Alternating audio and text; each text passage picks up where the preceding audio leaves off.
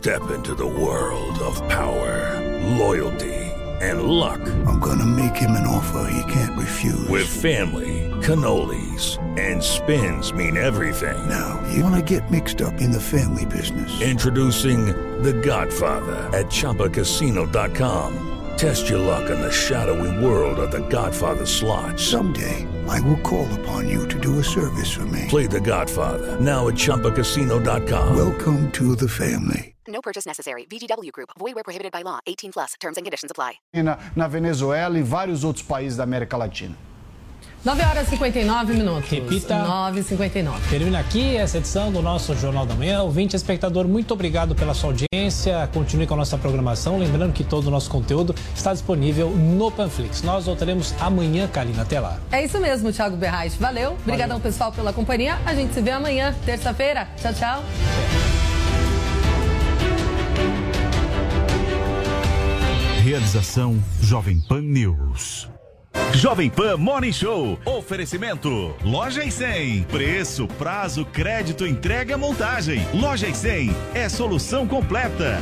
Nas lojas 100 você tem tudo o que precisa na hora de comprar. Aqui tem grande variedade de produtos com estoque até para levar na hora. Preços realmente mais baixos, crédito super fácil e a menor prestação no carnezinho ou no cartão. Aqui nas lojas 100 a entrega é cortesia, a montagem de móveis também. E só nas lojas 100 tem gente pronta para receber você com todo o carinho que você merece. Loja 100 é a solução completa. Ainda bem que tem.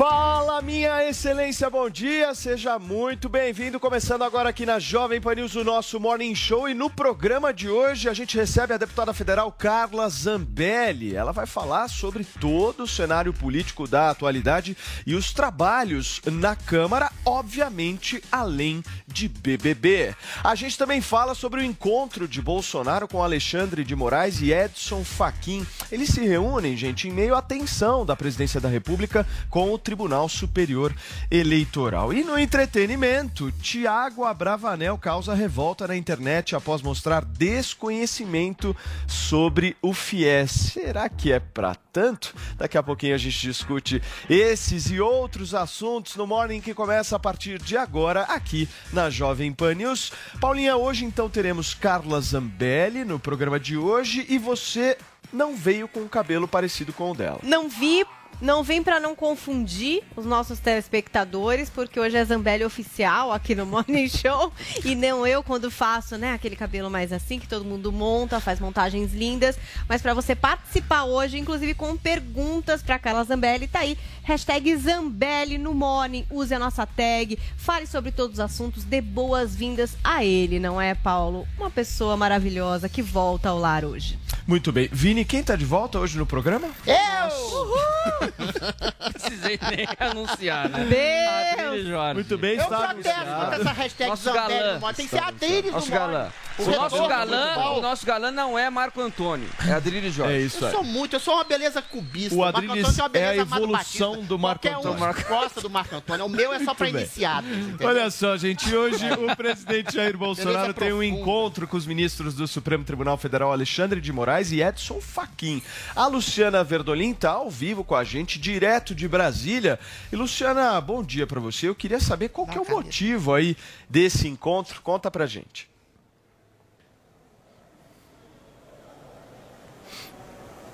Olha, bom dia, Paulo. Bom dia para todo mundo que está no estúdio e está acompanhando a gente. Vai ser uma entrega de convite. Os ministros Edson Fachin e Alexandre de Moraes, eles vêm 11h30 da manhã aqui ao Palácio do Planalto entregar o convite de, de posse lá no Tribunal Superior Eleitoral. Quem é o presidente do TSE hoje é o ministro Roberto Barroso, que vai ser substituído por Edson Fachin. Agora, tem uma regra lá no TSE que indica o seguinte, que um ministro do Supremo só pode ficar no tribunal por dois anos. O mandato é de dois anos. O mandato de Faquim vence em agosto. E aí o que, que acontece? Quem vai comandar a eleição desse ano vai ser o ministro Alexandre de Moraes, desafeto aberto aí declarado do presidente Jair Bolsonaro. A gente já viu diversas trocas de farpas entre os dois, tanto farpas aqui do Palácio do Planalto quanto farpas lá do Supremo Tribunal Federal. Então, a expectativa é de um relacionamento bastante complicado. Com Edson Fachin, a relação é mais tranquila, mas o presidente Jair Bolsonaro, ele levanta muito, muitos questionamentos em torno da segurança da urna eletrônica, de, de, de problemas aí que já foram apontados no sistema eletrônico de votação. Então, tem um certo problema também com o Tribunal Superior Eleitoral. Essa, essa entrega desse convite é protocolar, é, é uma questão até que já todo mundo já sabe o motivo do, do desse, desse encontro, porque é, é, é, é, quase que uma questão de educação. O ministro que vai tomar posse vir pessoalmente encontrar aqui o presidente da República. Por isso, apesar de bastante aguardado, ninguém está acreditando aí que esse encontro vai resolver problema. Esse encontro, na verdade, vai ser uma troca de, de gentilezas entre os ministros do Supremo e o presidente Jair Bolsonaro.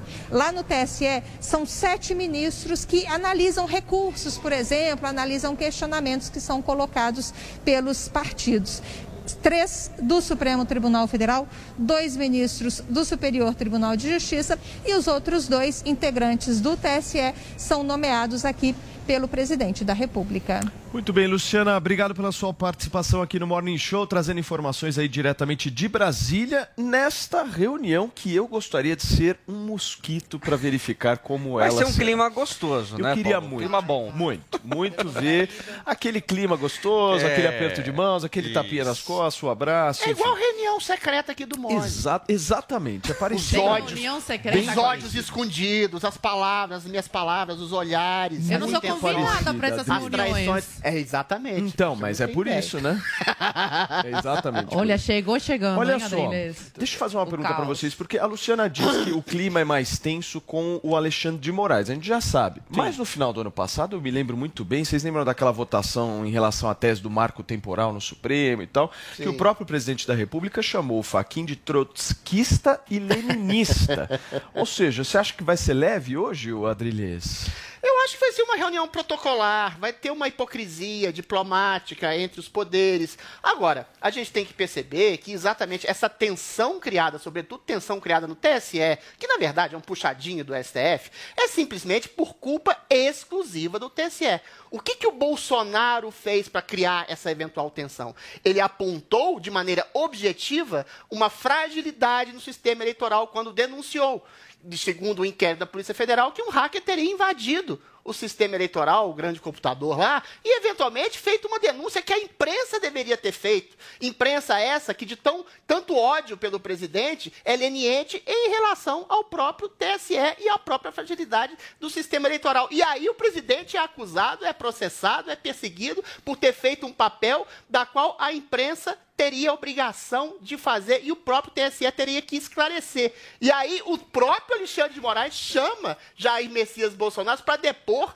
em cima de um inquérito ilegal de fake news, um crime não tipificado no Brasil. E aí o presidente, pela primeira vez de maneira corretíssima, Não foi, hein? dá uma banana, dá uma bananona para Alexandre de Moraes, coisa que ele deveria ter feito desde quando ele tinha a prerrogativa de nomear o chefe da Polícia Federal e que foi tolhido pelo Alexandre de Moraes e que começou essa crônica de abusos do, do- STF na, na figura do senhor Alexandre de Moraes com conivência de todo o demais, os demais integrantes do E não tribunal. aconteceu nada, hein, Adriles? E não aconteceu nada. O Alexandre de Nada. Moraes foi mandado para a esquerda pelo presidente e não aconteceu nada. Eu acho que você tem que estabelecer um tipo de respeito entre os poderes. O Marco Aurélio Mello, numa entrevista aqui na Jovem Pan, falou isso. Você tem que respeitar, se você não respeita a figura do presidente, tem que respeitar a instituição da presidência da República, na figura do Jair Bolsonaro, e não ficar perseguindo-o toda hora com inquéritos ilegais, com mandamentos abu- abusivos, com tolimento das prerrogativas dos seus poderes. Ou seja, o que, que vai acontecer nessa reunião? Nada. O- vão ter olhares o subjetivos, irônicos, subliminares, mas nada vai acontecer. E é pior. Eu acho que tem que fazer uma coisa que é muito grave.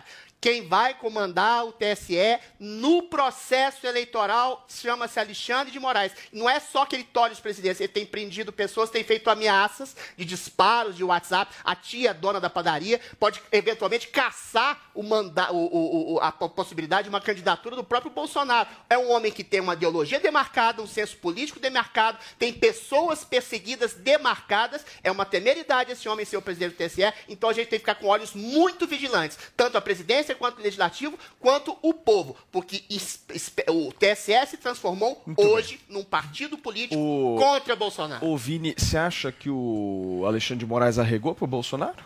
Eu acho. Eu deu acho uma regada, que é uma né? de... deu uma determinação lá para que o Bolsonaro comparecesse né, ao, ao, ao depoimento. Bolsonaro não compareceu, como disse o Adri, deu uma banana e ficou por isso direito. e ficou por isso a mesmo. A lei garante esse ficou direito por isso a ele. mesmo. Não, então, Zoe, tudo bem, mas o Alexandre direito, de Moraes vamos ver o que, não, que o Alexandre não soltou nenhuma nota, é, não falou, crime, não falou nada. De descumprimento de lei. Pois é. Agora, Fala, esse ano vai ser muito complicado para o Bolsonaro. Essa reunião de hoje para mim também não significa nada, é. porque o Alexandre de Moraes vai marcar em cima do Bolsonaro esse ano. O Bolsonaro vai ter que andar na linha, vai ter que cuidar muito as palavras que ele vai usar contra os ministros do, do STF, porque porque a qualquer desliz, o, o Alexandre de Moraes pode sim, né, é, tornar o Bolsonaro inelegível. Agora, a única coisa que o Bolsonaro quer, as únicas críticas que o Bolsonaro tem ao STF é ele quer que a Constituição, as leis sejam respeitadas. E é isso que o Alexandre de Moraes e os outros ministros do STF não vem fazendo, não respeitam a Constituição Federal. Então, esse ano vai ser um ano de tensão entre o Poder Executivo e o, e o Judiciário. E aquela história, voltando rapidamente naquela história, eu acho não. que o Adriles nem estava aqui, Vini, mas eu vou inserir porque essa é uma medida que o Tribunal Superior Eleitoral deveria ou não fazer, né? Aí cabe a discussão. Mas estava rolando justamente, Adriles, nas suas férias, um papo de que poderia se haver, inclusive tem uma, um projeto do Frota, uma obrigatoriedade de vacinação. Passaporte da vacina para votar. votar. Você acha que o Alexandre de Moraes faz isso? Olha, do Alexandre de Moraes eu espero qualquer coisa. Eu acho que o Alexandre de Moraes é a figura togada do Alexandre de Frota, inclusive. É uma pessoa que se Meu coloca... Meu Deus, é o multiverso! O Alexandre de Moraes é um Frotinha togado. É um homem que faz tudo para aparecer, que coloca um princípio de Caraca. justiça e de política dentro da sua própria vaidade e quer eventualmente tolher os próprios poderes atribuídos a ele a Constituição, ou seja, ele ultrapassa a Constituição para ter uma projeção não, mas aí não, vão fazer Agora, claro que não, não tem respaldo jurídico isso. Questão, mas a questão é, o problema é, o problema é, Zoe, o problema é, Alexandre de Moraes em conluio, entre aspas, com outros ministros que o apoiam pelo silêncio, tem sistematicamente passado por cima de normas legais da Constituição Não, mas aí e vai... deveres individuais. Ou seja, quem é a salvaguarda da interpretação jurídica da Constituição, infelizmente no país, eu falo infelizmente pelos ministros que estão lá, é o Supremo Tribunal Federal. Você não tem a quem recorrer porque não, não. Mas aí eles vão ter extrapolado todos os limites. Os aí... instrumentos de controle de liberdade, por exemplo, direito de ir e vir, direito ao trabalho, foram solapados de maneira absolutamente sem nenhum tipo de constrangimento por esses ministros. Eu não duvidaria que o Alexandre de Moraes, em se tendo esse princípio que alguma das hostes bolsonaristas tem um certo receio em relação à vacinação, queiram tolher a possibilidade de, de, de, de votação do Bolsonaro, ah, inclusive o próprio Bolsonaro, que não foi Duvida, vacinado, brilhante. já pensou Jair Bolsonaro ser impedido de votar porque o Alexandre de Moraes colocou uma ordem, um princípio Meu de, Deus, a, de obediência ao Alexandre de Frota. Você não vota. Eu não tomo Mega E você não vai votar. Eu tomo Mega Messi e tomo Zoe, você não pra vota. gente fechar esse Não, não, eu acho impossível isso acontecer, porque aí ele vai ter extrapolado todos os limites, a paciência do brasileiro já está por aqui com o STF. É impossível, Adriles, porque é completamente contra a Constituição isso. Ainda, não, mas ainda não, mas ainda é. mais em não época dá, eleitoral assim, proibir a pessoa de votar é um direito fundamental. Tá Muito bem. Turma, vamos para o Rio de Janeiro agora. Saímos de Brasília, vamos para o Rio, porque o pedetista Ciro Gomes afirmou que o ex-presidente Lula está destruindo a esquerda. Matheus Coelzer vai explicar para a gente melhor essa fala do Ciro para a gente. Tudo bem, Matheus? Tudo bem, Paulo? Muito bom dia para você. Olha, mais uma reunião aqui envolvendo as questões partidárias em relação às eleições do Estado aqui do Rio de Janeiro. Ciro Gomes esteve junto com o, pre...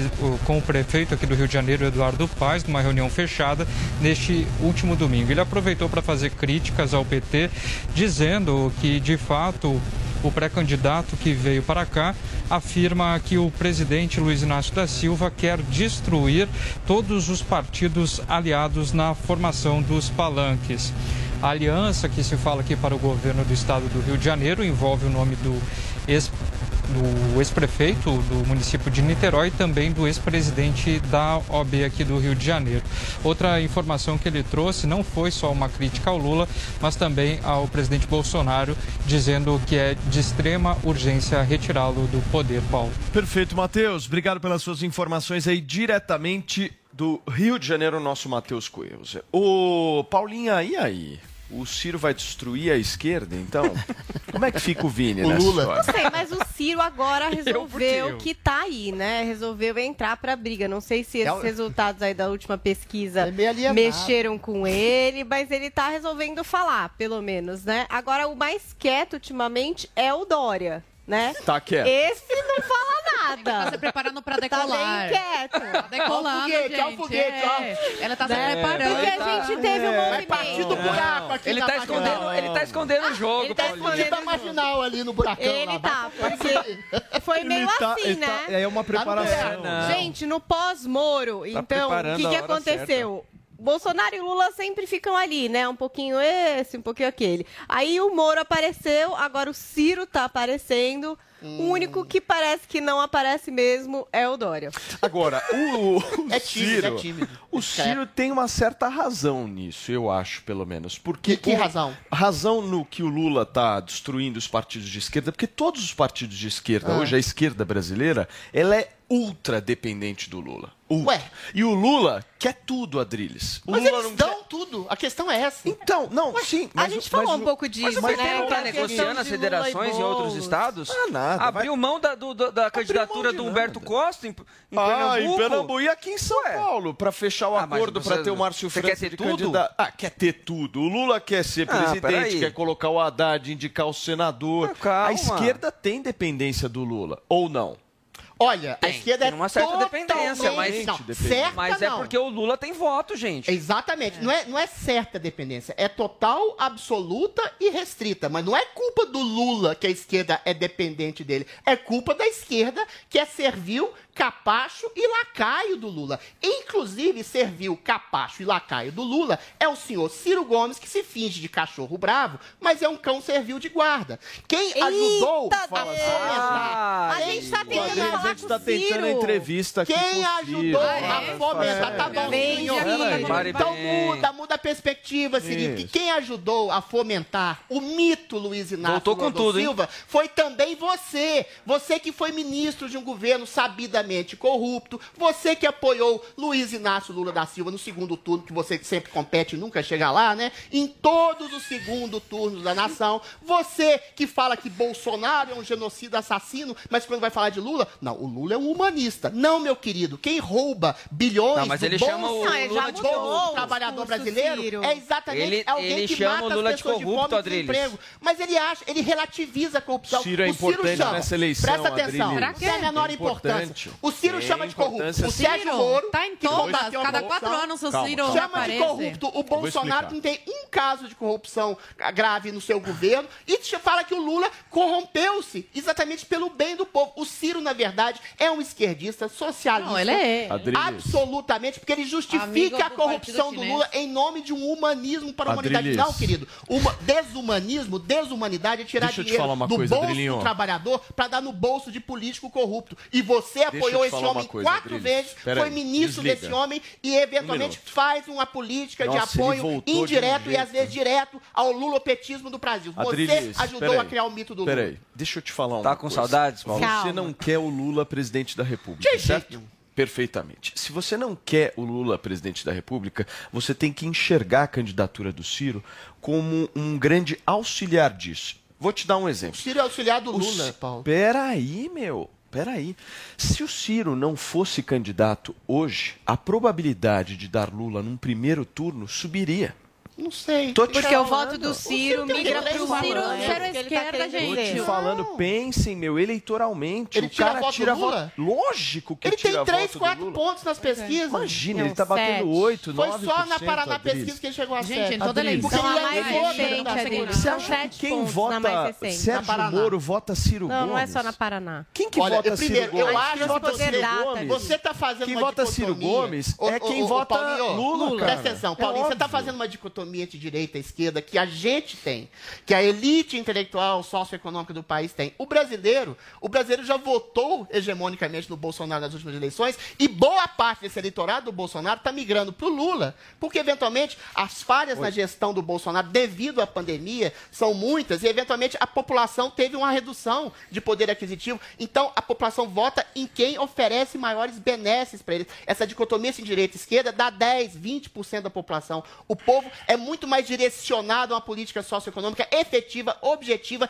imediata para o seu trabalho e para o seu bem-estar do que eventualmente questões de direita e esquerda. Eu acho que o eleitorado ideologizado é minoria do Brasil, porque ele é estridente e fala, Fala, muito nas redes sociais. tem razão, porque o Poder Data divulgou que É. 20% do eleitorado do que votou no Bolsonaro em 2018 Votou migrou, Lula. migrou pro Lula. É isso. Migrou eu votos não para o tenho Lula. dúvida disso, mas eu acho que a propensão do eleitor do Ciro seria muito maior de votar Mas num candidato três de esquerda. Não Paulo. são, Adriles. O cara bateu Não, 7, olha, não poder dar, eram 7% Ele, ele cresceu empatado porque ele com o teve o, também, não era anúncio isso? da candidatura na 7%? primeira semana. Ué, mas cresceu. É. Votou com o Moro. Zoe, quero Ciro te ouvir. Moro. Não, 7%. nessa eu tô com o Adriles, discordo 100% do Paulo. Paulo, você é tão esperto em relação a essa, essa questão da política e tudo, mas o Ciro, ele representa um nada. Ele tenta há anos aí, sair, como- eh, sai como candidato e não consegue, né? Eh, não tem uma projeção importante. E por isso a raiva dele, né? Cada quatro anos, esse, ele cu- cuspe ódio, raiva, eh, rancor do Lula, porque parece que o Lula não deu o protagonismo que ele acha que merece. E agora se juntou com o Paz, que é outro metido a ditatorzinho, né? O prefeito do, do Rio, que queria enfiar goela abaixo agora o carnaval, mas na hora de trancar todo mundo em casa, super apoiou, trancou as pessoas, perseguiu, né? E fez com que muitos perdessem seu emprego. É isso. O, mais um ano, o Ciro mostrando a sede de poder que ele tanto tem. É que eu acho que vocês não entenderam o meu ponto. Eu não estou aqui elogiando o Ciro Gomes, a postura Não, dele, o que ele ponto. defende. Eu estou pensando único e exclusivamente na pesquisa eleitoral e no que, que ele contribui para o Mas eu cenário acho atual. que não é, eu acho que é Esse é. Quem é vota ponto. Ciro, em teoria, vota Lula. Imagina não necessariamente. Não, Paulinha. é isso que o Paulo tá Sabe quem que gostava do Ciro Gomes? peraí, Adriles. Sabe quem gostava tira, do Ciro Gomes? tira- Olavo de Carvalho falava bem do. Ciro Gomes. Gostava do. Ciro? Gostava. Tira Tem gente da direita que eu conheço que vota Ciro. Tira o Ciro da pesquisa. São três, e olha para onde vai esse. Paulo. Ué, mas são três, quatro pontos a mais pro Mas Lula, não cara. vão diretamente pro Lula. Você que pensa. Olha, Paulo, Ciro Gomes, quem vota em Ciro Gomes. esquerda, eu cara. tenho uma prima Óbvio. progressista, conheço amigos progressistas que votam em Ciro Gomes. Poderiam Sim, votar em Sérgio até Moro. da direita, Poderiam eu- votar, eu sabe quem? pessoas. No Eduardo Leite, que tá querendo puxar o tapete do Dória. Ou seja, tem um tanto de gente. O brasileiro não tem essa ideologia fechada como pensa essa nossa suposta, né? Eu Elite entendo. intelectual. O brasileiro é muito mais pragmático e um pragmatismo, às vezes, meio ignorante, porque a- ele quer a pessoa que dá o salário, a a- a- o objetivo dele de trabalho, de bem-estar, naquele bem. momento. A, a longo prazo, Perfeito. realmente vira um Zoe, desastre. pra que é o gente que esse fechar. ano A eleição esse ano está muito polarizada. É Então, muito difícil. tirando Lula e Bolsonaro, eu vejo os outros com papéis secundários Também nessa acho. eleição. Tudo na Nico. Muito bem, gente. Olha só, Renan Calheiros e Deltan Dallagnol discutem nas redes sociais após a ação do Tribunal de Contas da União contra Sérgio Moro. O destaque chega e é com a Yasmin Costa.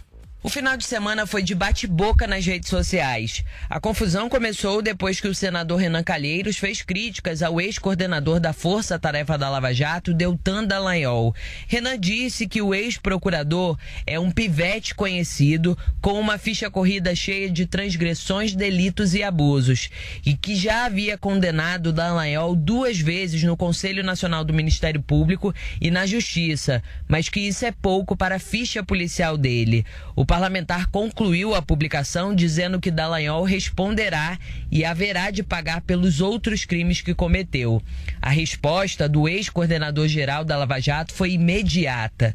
Também pelas redes sociais, Dallagnol disse que há políticos com uma ficha marcada por crimes, roubalheiras e coronelismo, que cupim se alimentam da República há vários anos e concluiu: não estou nessa lista, mas o povo sabe quem está. A discussão começou depois que Deltan Dallagnol criticou o subprocurador-geral do Ministério Público junto ao Tribunal de Contas da União, Lucas Furtado, que pediu a indisponibilidade dos bens do ex-juiz Sérgio Moro por suposta sonegação de impostos. O pedido foi feito depois de Furtado ter analisado fatos novos e que, segundo ele, reafirmam a necessidade de uma maior apuração da legalidade do contrato de Moro com a empresa Alvarez e Marçal.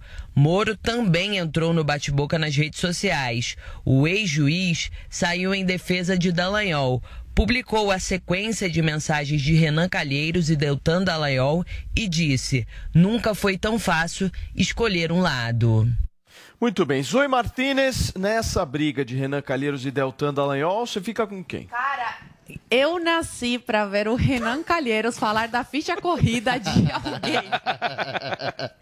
Assim, eu tenho minhas ressalvas em relação ao Dallagnol, mas é assim, pelo amor de Deus, do, de um lado a gente tem o cara que combateu a corrupção, né? Uma figura importante da Lava Jato do cenário aqui, anticorrupção do Brasil, e do outro a gente tem um, corru um corrupto que esse sim tem uma ficha corrida aí, né? De, de sujeira dentro da, dentro da política. E aí, do outro lado, temos o Moro, que não perde oportunidade, sempre que tem a brechinha aí, ele aproveita e vai dar umas cutucadas na, no Twitter para ver se cresce de alguma forma nas pesquisas e no, no cenário político. Mas infelizmente é a única coisa que o Moro sabe fazer, né? Atacar, atacar, atacar algumas pessoas para dar um pouquinho de visibilidade, mas proposta que, que, que é o mais importante, isso Mas não nessa tem. pauta ele é Vini, inocente, coitadinho. Deixa eu te fazer uma pergunta. Você acha que o Adriles voltou de férias mais disposto a defender o Moro ou não? Eu acho que é assim, olha a cara dele olhando para mim, Ele falando do Moro. que Eu já não sei, viu? Eu quero analisar aí. um pouco mais. Eu Vamos ouvir, defendo então, um por favor. princípio de realidade.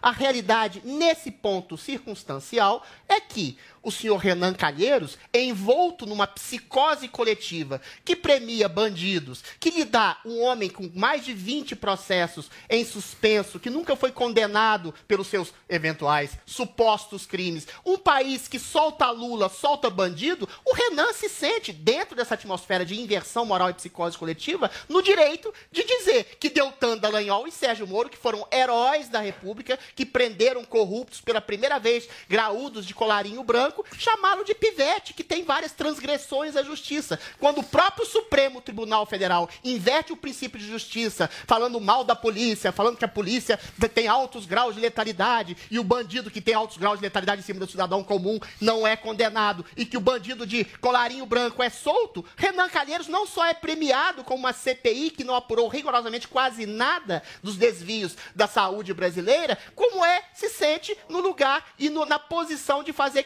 críticas à Lava Jato, que foi o maior sistema de combate à corrupção do país. O que o Sérgio Moro fez foi prestar um serviço privado a Álvares e Marçal, que tem, pode até ter uma contestação moral eventual, porque essa Álvares e Marçal está cuidando da recuperação da Odebrecht, que foi uma empresa envolvida Nada moral, né, da Lava? Jato, mas não é corrupção. Corrupção é desviar dinheiro público. E o senhor Renan Calheiros tem toneladas de corrupção em cima da sua cabeça que nunca chegam, que nunca chegam até si, como está chegando o Sérgio Moro por uma questão de oportunismo político do establishment, do establishment corrupto, moralmente e financeiro corrupto, que ama Renan Calheiros. Então a sua psicose, Renan Calheiros, é ancorada pela psicose e pela subversão e inversão moral do establishment corrupto do país que quer eleger Lula, o seu candidato, Renan Calheiros, para presidente em 2023. Nossa, e você ele- não vai ele votar. voltou Hoje ele já, ele já falou Eu com o Ciro, Ele ele já falou bem com o caralho. Nossa. Eu quero uma Nossa, pimentinha. me Posso arrepiou colocar a essa fala. pimentinha? Fala, Zoe. É, a. Adrilito,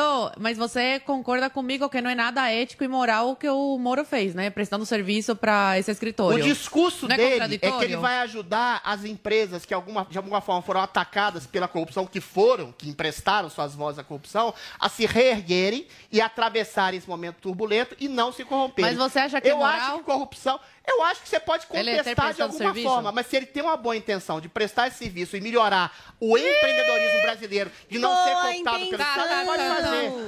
Acho que não. Eu, eu confio na honestidade e na integridade do Moro. Eu acho que ele é oportunista Opa, político. cuidado, Aí é outra coisa. Uma coisa é uma no coisa, outra Vini, coisa é queimar. Vamos lá, então você ouviu aí o comentário do Adriles, Sim, agora eu agora quero eu uma avaliação análise. sua sobre o comentário dele. Sim, está pulando de barco. Pulou, né? Eu Pulou, estou no né, barco da Paulinha? verdade, no Como oceano da pezinho. mentira. Tá pegado, tá Ele- pegadinho. Um pezinho com o Bolsonaro, um pezinho com o Moro. na canoa da verdade. Teve algumas conversas importantes em. Belo Horizonte Muita e gente. chegou aqui e fez É esse aí. discurso agora, certo? Certo. Tá Ô. Vini, nós precisamos falar com uma pessoa sobre esse comportamento do Adrilho. Sabe quem é? Sei. Deputada Federal Carla Zambelli. Oi, Cadê ela, Carlinha. produção? Coloca a nossa Carla Zambelli aqui para eu conversar um pouquinho com Olha que ela. Deputada, bom dia, seja muito bem. O que, que é isso? É um gatinho? Não. Olha que beleza. Olha só. É que eu tô em casa. Ah, um ela tá cachorro. comigo. É um cachorro. Tudo É, bem, deputada? Você tá bem, querida? Tudo Seja muito bem-vinda. Desde tô meio descabelada, né? Agora que eu vi aqui.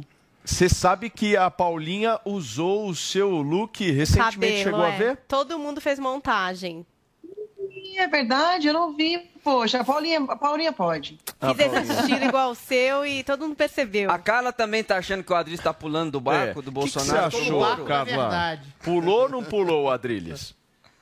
Não, não acho, não. Eu acho que o Adrilli sabe das qualidades do Moro, sabe das qualidades do presidente, é, sabe dos defeitos dos dois. Ninguém é perfeito. Isso aí, Carlinha. É, concordo com- eu concordo com ele que não foi corrupção que ele fez, mas ah, e aí é bem diferente do que o Renan. Não dá para comparar Renan Calheiros com o Moro, não dá, não dá. E a gente tem que ser honesto na- nas nossas colocações. Não dá para comparar, é, mas o Moro tem os seus problemas que eu acho que são graves, né? Problemas sérios de comportamento. Então, é, eu, eu acho que foi imoral, sim, o que ele fez de, de, de, de prestar serviço a essa empresa, porque assim, tinha- tinha- tinha- é que assim, Adriles, olha só, tinha muitas empresas para ele poder prestar serviço, né? Ele é um cara que tem um currículo fenomenal. É, ele poderia ter prestado serviços jurídicos, jurídicos a diversos lugares. É, aí, de repente, ele opta por prestar serviço e corrigir o problema que ele criou. Não que ele criou porque foi Não, culpa tem. dele, não tem, não estou falando Pois é. isso. Mas, assim, Ô, Carla, é, é oportunismo porque ele viu ali uma chance dele prestar um serviço, ah, gente, de algo que ele, que ele participou efetivamente. É como se você é, é, prendesse um sujeito por tráfico de drogas é, e depois fosse querer tentar ajeitar a vida das pessoas que não, não dá, assim, não, não combina, entendeu? Não, Carla. O presidente tem seus defeitos? Ah, ele tem seus defeitos e eu acho que você sabe quais são também. É, mas eu prefiro muito mais os defeitos do presidente, essa coisa dele falar de forma explosiva, dele falar o que pensa, etc., porque eu sei quais são os defeitos. O problema do Moro, Adriles, é que a gente não sabe o que esperar dele. Ele é uma pessoa imprevisível. E essa imprevisibilidade, é, para um cargo de presidência da República, é, é um defeito mortal. Não dá para bem, gente. Por exemplo, Adriles, quando que a gente só. Isso é outra coisa. Deputada, a gente vai continuar conversando com a senhora daqui a pouquinho sobre vários outros assuntos. Fica por aí, porque nós vamos girar rapidamente o assunto aqui no Morning Show, gente. O setor automotivo teme o efeito dos juros na queda das vendas em 2022. Reportagem do nosso Marcelo Matos.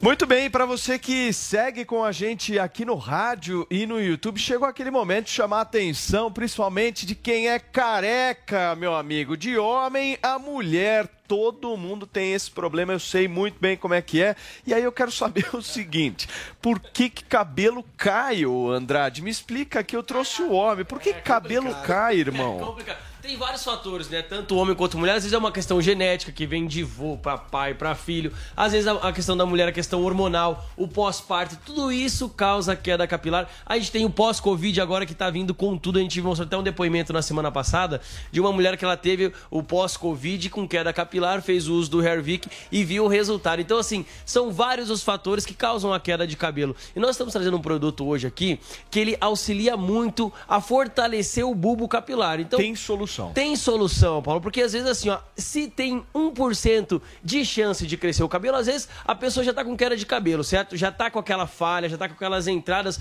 porém a raiz do cabelo ainda tá ali, só que ela não consegue se desenvolver. O que, que o Hervik faz? Ele vai direto na raiz do cabelo e fortalece o bulbo capilar e faz o cabelo voltar a crescer novamente. Então, até quem já tá com aquelas entradas, já tá sem cabelo, gente, pode fazer o uso porque o cabelo pode vir a crescer sim. Então, você que fez implante também, como ele fortalece a raiz do cabelo, quando faz implante, Paulo, a gente sabe que a raiz do cabelo ela fica mais sensível. Então o Hervik ele e não é só cabelo, hein? Isso, não barba. é só cabelo. Cabelo, barba, às vezes tem uma falha na barba, quer preencher, faz uso do Hervik, experimenta. E eu falo para você, gente, tem que ligar agora no 0800 020 1726. 0800 020 1726, ligação gratuita, entrega gratuita para você dar adeus à queda de cabelo e fazer seu cabelo voltar a crescer até três vezes mais, viu, Paulo? O Andrade, ah. esse é um produto é importante a gente aqui deixar registrado para todo mundo, que você só consegue adquirir Sim. se ligar justamente agora no 0800, 0800 020 1726, certo? Isso. Não dá para adquirir em nenhum outro lugar, é só pelo telefone Sim. Mesmo. E eu falo para você de casa, gente, às vezes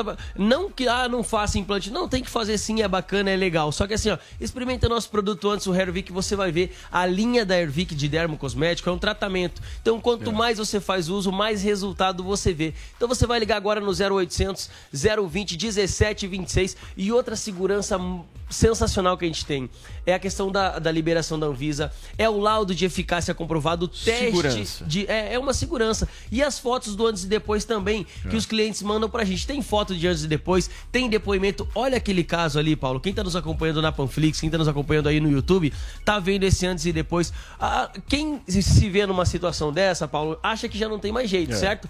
E você tá vendo ali, ó, o tratamento de três meses, ele já conseguiu ter esse resultado. Quem tá nos acompanhando por vídeo tá vendo o, o resultado. Gente, é sensacional. O né, Andrade, e você sabe que eu, eu tô usando bastante uhum. o Ervic e tem um negócio que eu senti e que, assim, eu acho que é uma das coisas mais importantes. Sim. Você estanca a queda.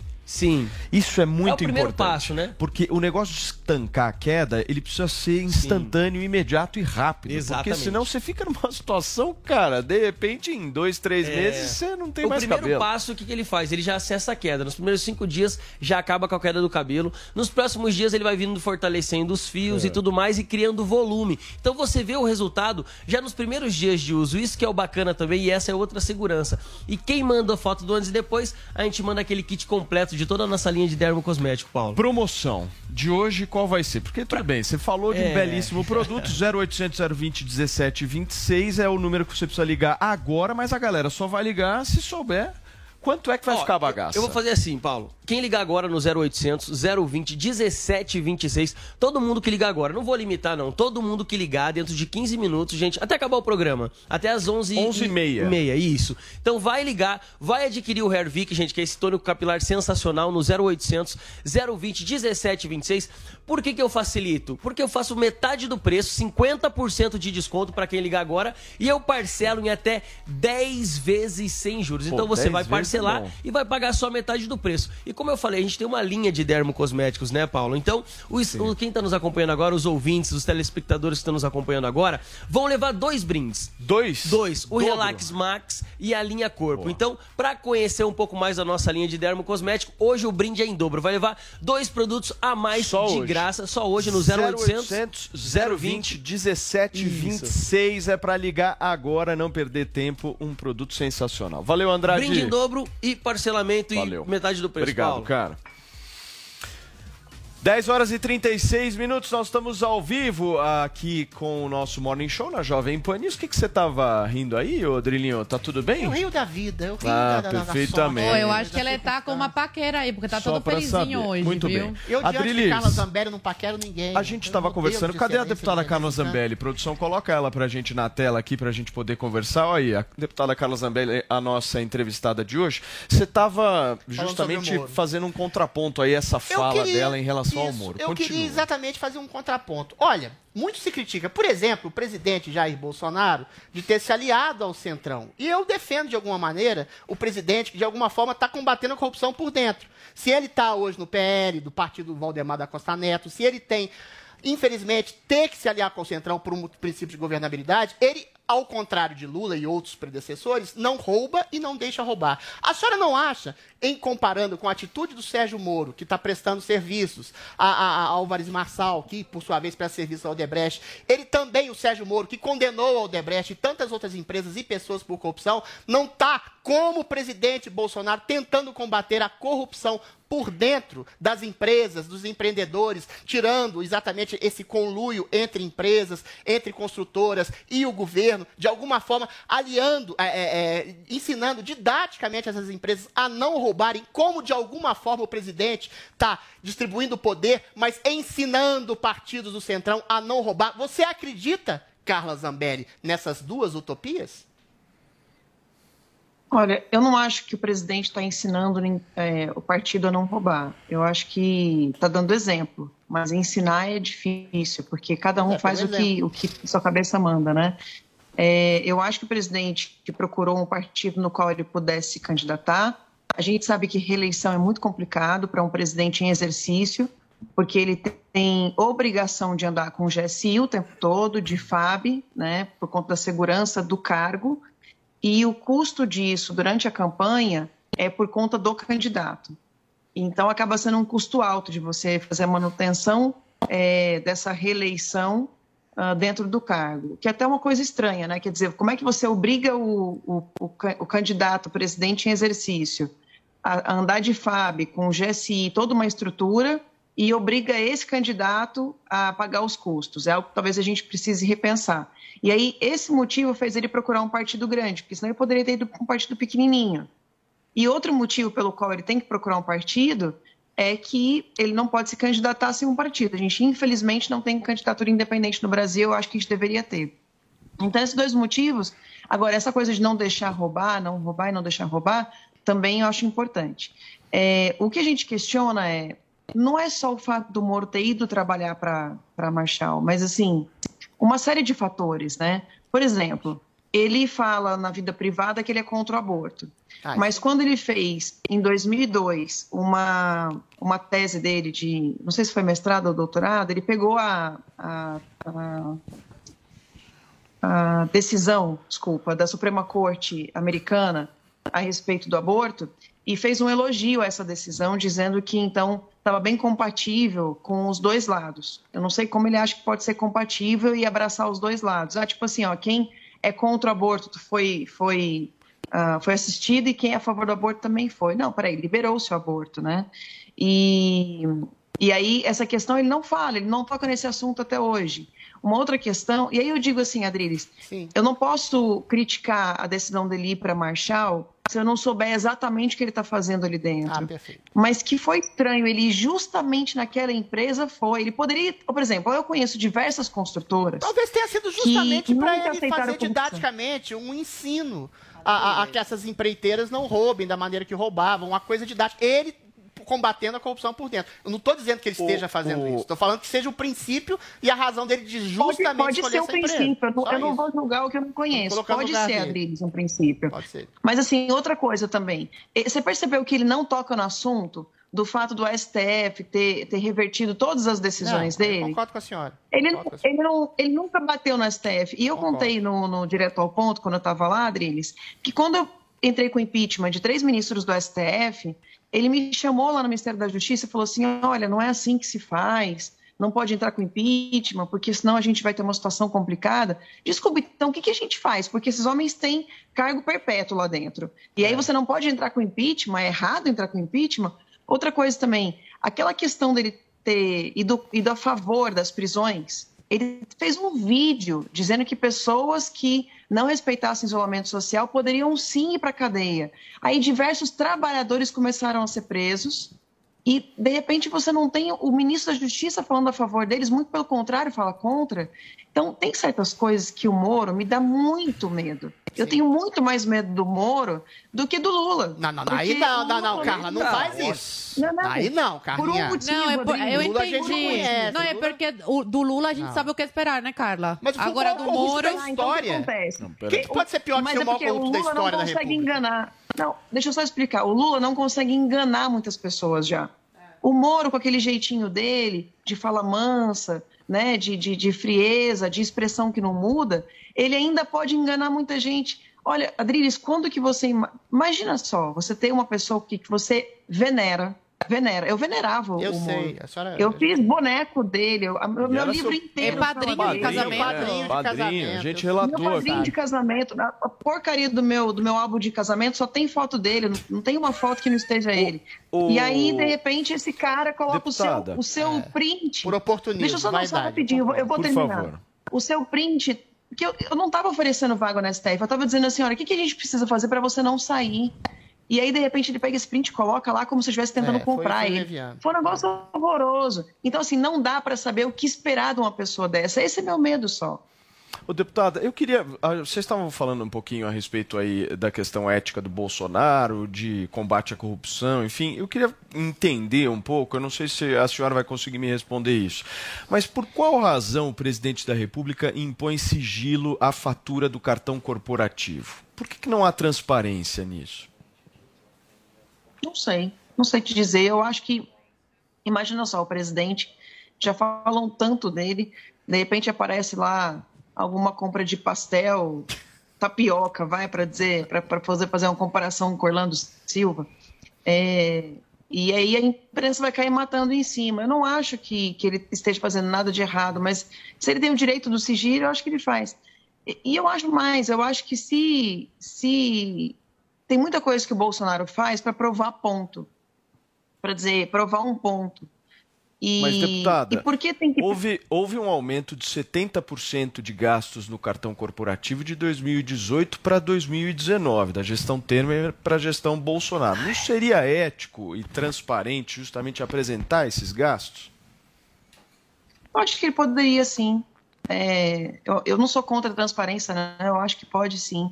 É, ele deve ter seus motivos para não abrir, mas eu sempre fui a favor, sim, da, da abertura da, da transparência de, de cartão corporativo. Muito bem. Mas eu não acho que eles estejam fazendo nada de errado com isso. Faz não. sua pergunta Vamos sair e a um- gente daqui Vamos a sair um pouco volta. desse tema Moro, né? Estamos dando muita importância também para esse cara, muito palco aqui, né, deputada? Eu queria fazer uma pergunta para a senhora. Esse ano, ano de eleição, o presidente Bolsonaro escolheu o PL para se filiar. Eu queria saber se a senhora vai junto com o presidente ou tá com outro partido aí em mente. Deputada, daqui a pouquinho a senhora responde pra gente, porque são 10 horas e 45 minutos. O Morning Show volta já aqui na Jovem Pan News. Olá, mulheres positivas! Eu, Fabi Saad, recebi a vice-presidente de marketing da Mastercard, Sara Bukovitz. Você perdeu? Confere aí como foi nosso papo.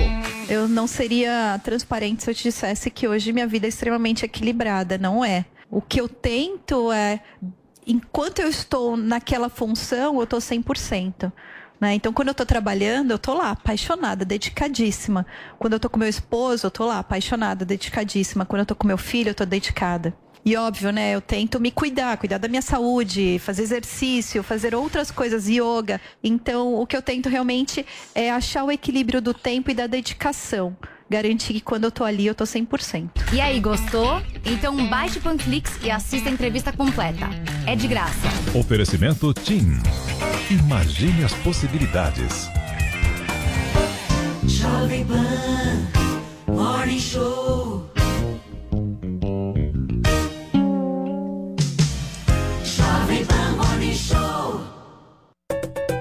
O carnezinho das lojas 100 é o crédito mais fácil, mais rápido e barato, porque tudo é resolvido aqui nas lojas 100, sem taxa de abertura, de crédito, de emissão de boletos ou de anuidade. Com o carnezinho das lojas 100, você pode comprar sem entrada com até 50 dias para começar a pagar.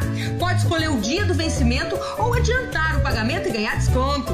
Pode pagar em qualquer filial das lojas 100 e assim conferir as novidades e aproveitar as promoções. Carnezinho é nas lojas 100. Chegou, tá no ar, vai começar. Pode ter certeza. Chuchu Beleza. Chuchu Beleza. Oferecimento C6 Bank. Baixe o app e abra sua conta. Gente, e eu que tava indo pra Nova York, aí virei pro Rô, falei que a gente precisava comprar dólar. O Rô falou, Sam, esquece. Entra agora no app do C6 Bank e abre uma conta global. Falei, que é isso? Aí ele me explicou que é uma conta em dólar ou euro no mesmo app da minha conta C6 Bank no Brasil. Super fácil de abrir, que é só seguir o passo a passo e pronto. Aí com a conta global a pessoa consegue comprar dólar ou euro com a cotação menor, pagando menos IOF, consegue fazer saques no exterior e o melhor, né? Qualquer compra internacional com a conta global sai em média 7% mais barata que com o cartão de crédito, você acredita? Não, falei, então tá. Eu abro a conta global no C6 Bank, a gente vai para Nova York, eu compro aquela bolsa carérrima que eu tava de olho, e com o dinheiro que eu economizar eu te pago um jantar no Cipriani pra você não brigar comigo, que tal? ah, parece maluca, né? não, sério. Se você vai viajar e é que nem eu, que gosta de gastar, mas não gosta de jogar dinheiro fora, abre agora uma conta no C6 Bank. Doutor Pimpolho. Oh!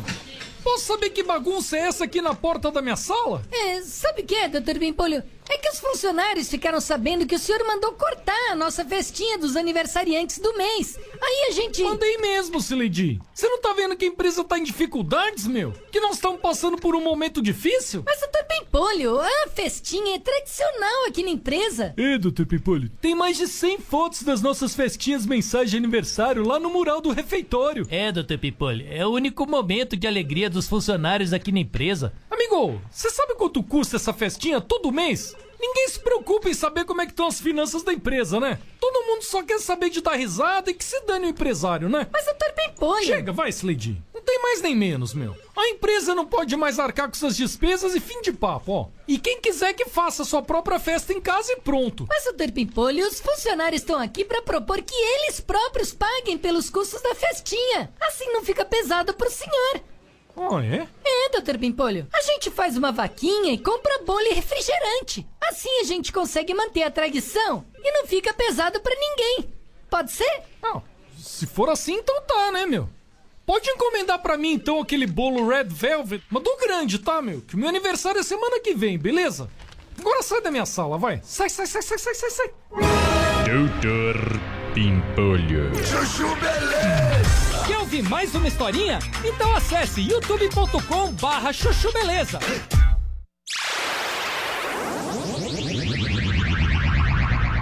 Volta do presidente saindo do cartão. E a equipe dele foi aumentada por conta do risco de vida. É, existe muito mais risco para o presidente Bolsonaro do que havia em, em, em, torno da vida do Michel Temer. Então, eu, eu, eu, até errei, eu me equivoquei aqui, ou seja, eu sempre fui a favor da, da, abertura de transparência, mas a gente tem que lembrar que antes da transparência tem a segurança pessoal de um chefe de Estado que não é só a vida dele, é a vida do que ele representa. Mas, em relação deputada, ao a, gente só, a gente ah. só não tem é, a porcentagem, eu, eu, não vejo problema e acho que esse argumento que a senhora traz, ele é absolutamente correto mesmo, não vai se, ser apresentado quais foram exatamente as empresas de segurança, quantos, quantidade, enfim. Mas eu me refiro à questão da porcentagem. Desse dinheiro, quanto que vai para a segurança do presidente? São somente esses gastos? Não são esses gastos? O que está sendo gasto com esse recurso? Acho que é uma questão de transparência e, obviamente, prezando pela segurança do presidente da República, e isso eu não vejo problema. Agora, o sigilo total à fatura, ou seja, nós estamos então acreditando na palavra do presidente da República, é isso. É como sempre acreditamos nas, na dos demais, né? É, sempre foi assim, e só porque é o Bolsonaro vai, vai ser diferente. É, não é uma questão só de segurança da, das pessoas ali que estão em volta, mas a rotina. É, se você abre o sigilo, você abre a rotina. E a gente não pode fazer especulação quanto ao aumento sobre o qual a gente não sabe o que, que é. é então, por isso, exatamente por isso.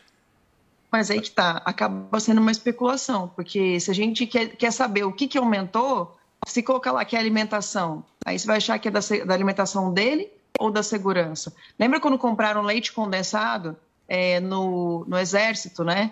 E aí, quando se falou que era do Exército, a quantidade de pessoas envolvidas, etc., as pessoas disseram: não, é, o Exército tem que ter, inclusive, uma dieta calórica, né, para poder aguentar o, o, o, peso. E aí acharam que era o presidente comendo é, 200 latas de leite condensado por dia. Então, assim, o, o, gasto não é dele, é da equipe como um todo. A equipe dele cresceu por conta da segurança. Então, assim, a gente falar por que cresceu 70% acaba sendo especulação. Além do que, o presidente viaja bastante, no, não fora do Brasil, ele viaja muito pelo Brasil. Ele vai nos lugares conversar com as pessoas, igual ele teve ontem, né, em postos de gasolina, conversando com um caminhoneiro. Então, esse presidente é diferente dos demais. E se ele gasta mais no cartão corporativo, mas não rouba e não deixa roubar, é, a, a, o custo-benefício não tem nem comparação, porque o que roubava eram bilhões e bilhões e bilhões, e o que eventualmente ligasse com o cartão corporativo para fazer uma gestão eficaz é ínfimo em relação ao que se roubava. Então, eu acho mera especulação, eu acho que é pelo em ovo, entendeu?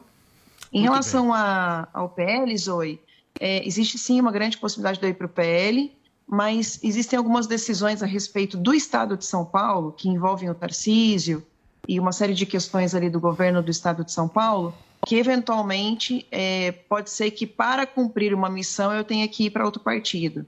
É, eu, eu, prefiro não abrir muito isso, mas a imprensa até tratou é, disso com, com, com, outras, outras figuras políticas. É, eu prefiro não falar muito porque para, eu não quero tomar um lado. Eu falei para o presidente, presidente, aonde eu for mais é, útil para o senhor, eu vou. Então, se for útil ir para o PL, é, porque não se sabe quantos votos eu vou ter, né? Tem gente que especula que eu posso fazer mais do que a cadeira e acabar arrastando gente, tem gente que acha que não. Então, a gente está aguardando algumas pesquisas e a decisão do Tarcísio para qual partido ele vai, e então, a partir disso, eu poder ver onde eu vou ser mais útil. Deputada, sobre essa aproximação. Qual que é o prazo, possível... ô, Vini? Só, só, só, uma dúvida, deputado. Qual que é o prazo de filiação? Abril, é isso? Março? Abril. Na verdade, nem abriu a janela ainda, né? Ou seja, mesmo que eu quisesse por PL, eu não posso ainda. Então eu preciso esperar o, o, abrir a janela e abre a janela eu acho que 3 de março e aí eu tenho que sair até abril. Perfeito. Deputada, sobre essa possível filiação com o PL, né, o presidente vai se filiar, a senhora está colocando também essa, essa possibilidade de, de filiação. Como é que fica a imagem da base governista com um partido do chamado Centrão? já que esse governo se elegeu, e a senhora também tinha muito esse, esse discurso de combater a velha política, né, de combater justamente esse chamado centrão. Como é que fica para vocês agora essa aproximação com o partido que faz, faz parte aí desta velha política?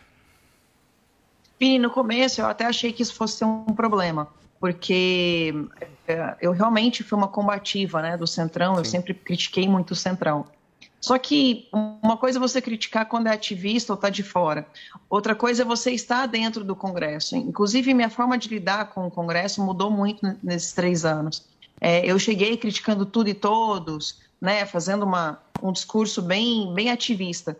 E aí eu comecei a ver o seguinte: se o povo escolheu né, 50, 80 deputados mais à direita, e o restante dos 500, né, 420 e tantos, 433, são, são da, da, da do centro e centro-esquerda e esquerda, a gente precisaria dialogar com essas pessoas para poder governar. Dialogar com essas pessoas, porque o, a gente não tem uma, uma, é um presidencialismo de coalizão, o Congresso é muito importante nas decisões do presidente, é, existe a questão de, de veto, mas tem a, a queda do veto que o Congresso pode, pode derrubar. Então, não adianta você ficar lá é, fazendo queda de braço com todo mundo. Você precisa compor, você precisa dialogar. Né? E aí, com essa mudança, eu inclusive consegui presidir uma, uma, uma comissão muito importante, que é a Comissão do Meio Ambiente, esse ano passado.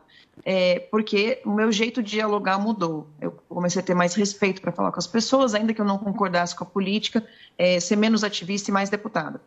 Aí, trazendo para o presidente, eu digo o seguinte: o povo que quer votar no presidente quando ele estava naquele escolhe, não escolhe, vai, não vai, com vários partidos, a, a, a, o comentário da, da, dos, dos, nossos seguidores, né, de quem segue a nossa página, e, e, tem muito comentário, a gente chega a receber 500 mil comentários por semana, é, era assim, deputada, fala para o presidente para qualquer partido, mas ele precisa se reeleger. Então, assim, o interesse do povo não necessariamente foi para onde ele iria, mas sim que ele fosse para algum lugar, que fosse possível ele se reeleger e que ele tivesse seguro no sentido de ter alguém com palavra para garantir a legenda a ele.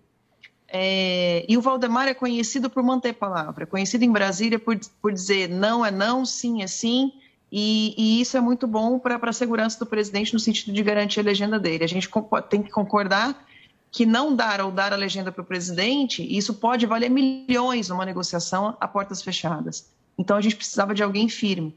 E, e, eu acho que o presidente acertou em escolher esse partido pela questão do tamanho dele, da possibilidade de, de bancar aqueles custos que a gente falou no bloco passado e dessa palavra do presidente do partido.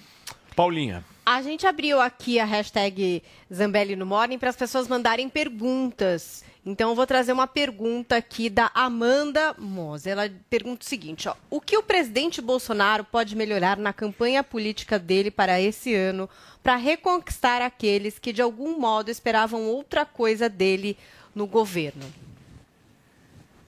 Amanda, é, eu acho que principalmente mostrar aquilo que ele fez. Porque o, o que acontece é que quando a gente vai para as cidades e vai para os interiores e conversa com as pessoas, as pessoas gostam do presidente, mas eventualmente pode achar, poxa, mas ele pode estar fazendo mais. É, ah, ele com a mulher, ele é machista, né? Aquela conversa que a imprensa fala muito. E aí, de repente, é, Paulinha, a gente vê que esse, esse presidente Bolsonaro foi o presidente que mais sancionou leis em proteção à mulher. Hoje, com a mudança da Lei Maria da Penha, a gente conseguiu a melhor lei do mundo é, em relação à proteção da mulher. Esse governo Bolsonaro foi o que mais gastou é, para a proteção da mulher dentro do Ministério da Mulher e outras, outras é, políticas públicas, né? Eu não estou me lembrando agora se são 26 bilhões ou 260, mas assim, eu achava que eram milhões. Então, quando a gente fala de mais de 20 bilhões, possivelmente 26 bilhões, é muito dinheiro.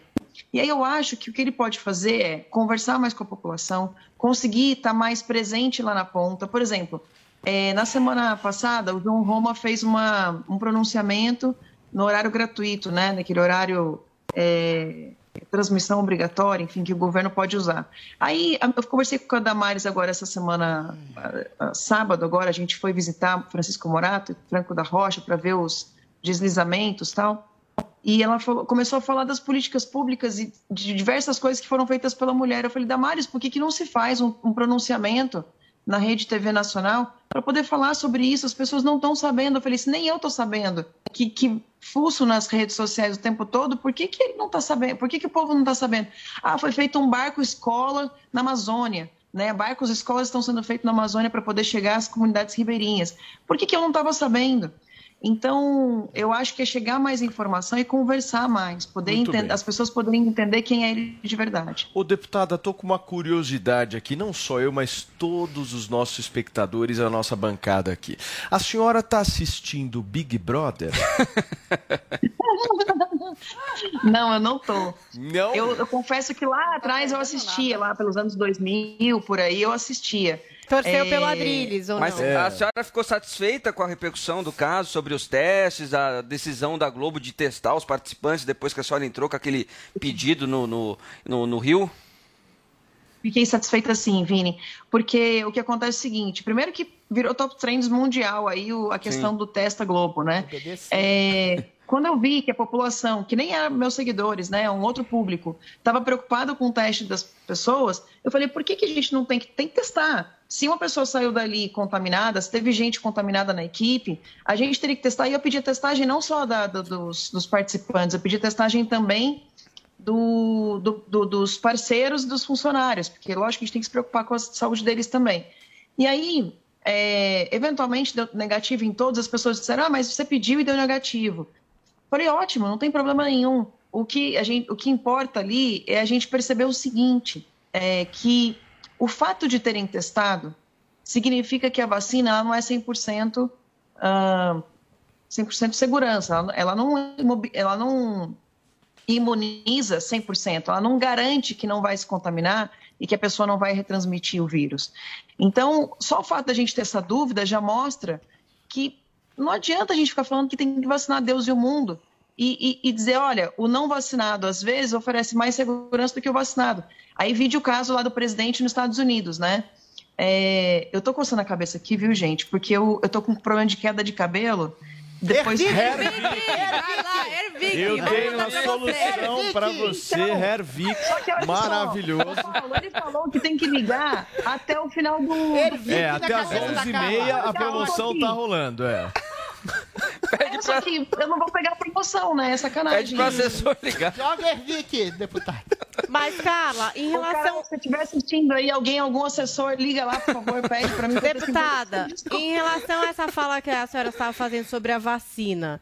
É, eu acho que sempre ficou muito claro que a vacina, de fato, não impede as pessoas. Não, sempre ficou claro, de... não. No começo é um não, no recente, começo falaram que era Gente, É um discurso recente esse. Vacina nunca sempre, é, é uma coisa pra, pra mim sempre ficou claro não, falaram que, não, que a é função você tomou uma vacina de sarampo, você inibe o contágio. Eu posso terminar. Primeiro relatório da Coronavac já falava. Vai lá, Paulinha. A vacina para Covid nunca existiu ali é, um número de 100% 100% você não vai pegar a Covid. O Para mim, o discurso sempre foi a diminuição das internações e casos graves. E é o que a gente tem visto de fato, né? Inclusive a redução do número de mortos e to, na maioria de casos graves que precisam de uma internação, de um cuidado intensivo, a gente vê que o ciclo vacinal não está completo e as pessoas não foram vacinadas.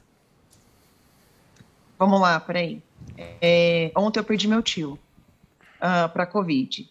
E ele era uma das poucas pessoas da minha família que estavam vacinadas. É, ele vacinou com duas doses. Na segunda dose, deu um problema na perna dele em seguida, um inchaço gigantesco. E o médico pediu para ele não tomar a terceira porque existia um risco de trombose. Mas ele tomou duas doses. E ele faleceu ontem de Covid. É, eu não tive mais nenhuma perda na minha família, porque quase todo mundo não se vacinou. Não digo que é por causa, por causa disso, peraí, deixa eu corrigir minha fala. Mas, assim, é, na minha família existe um case de que uma pessoa que se vacinou faleceu e várias outras pessoas que não se vacinaram passaram pela Covid e, e superaram. É lógico, teve gente que foi para o hospital e etc., mas uh, não aconteceu nada muito grave. Mas a questão aqui não é sobre vacina. Aí é que tá, que eu acho que a gente tem que parar de falar de vacina.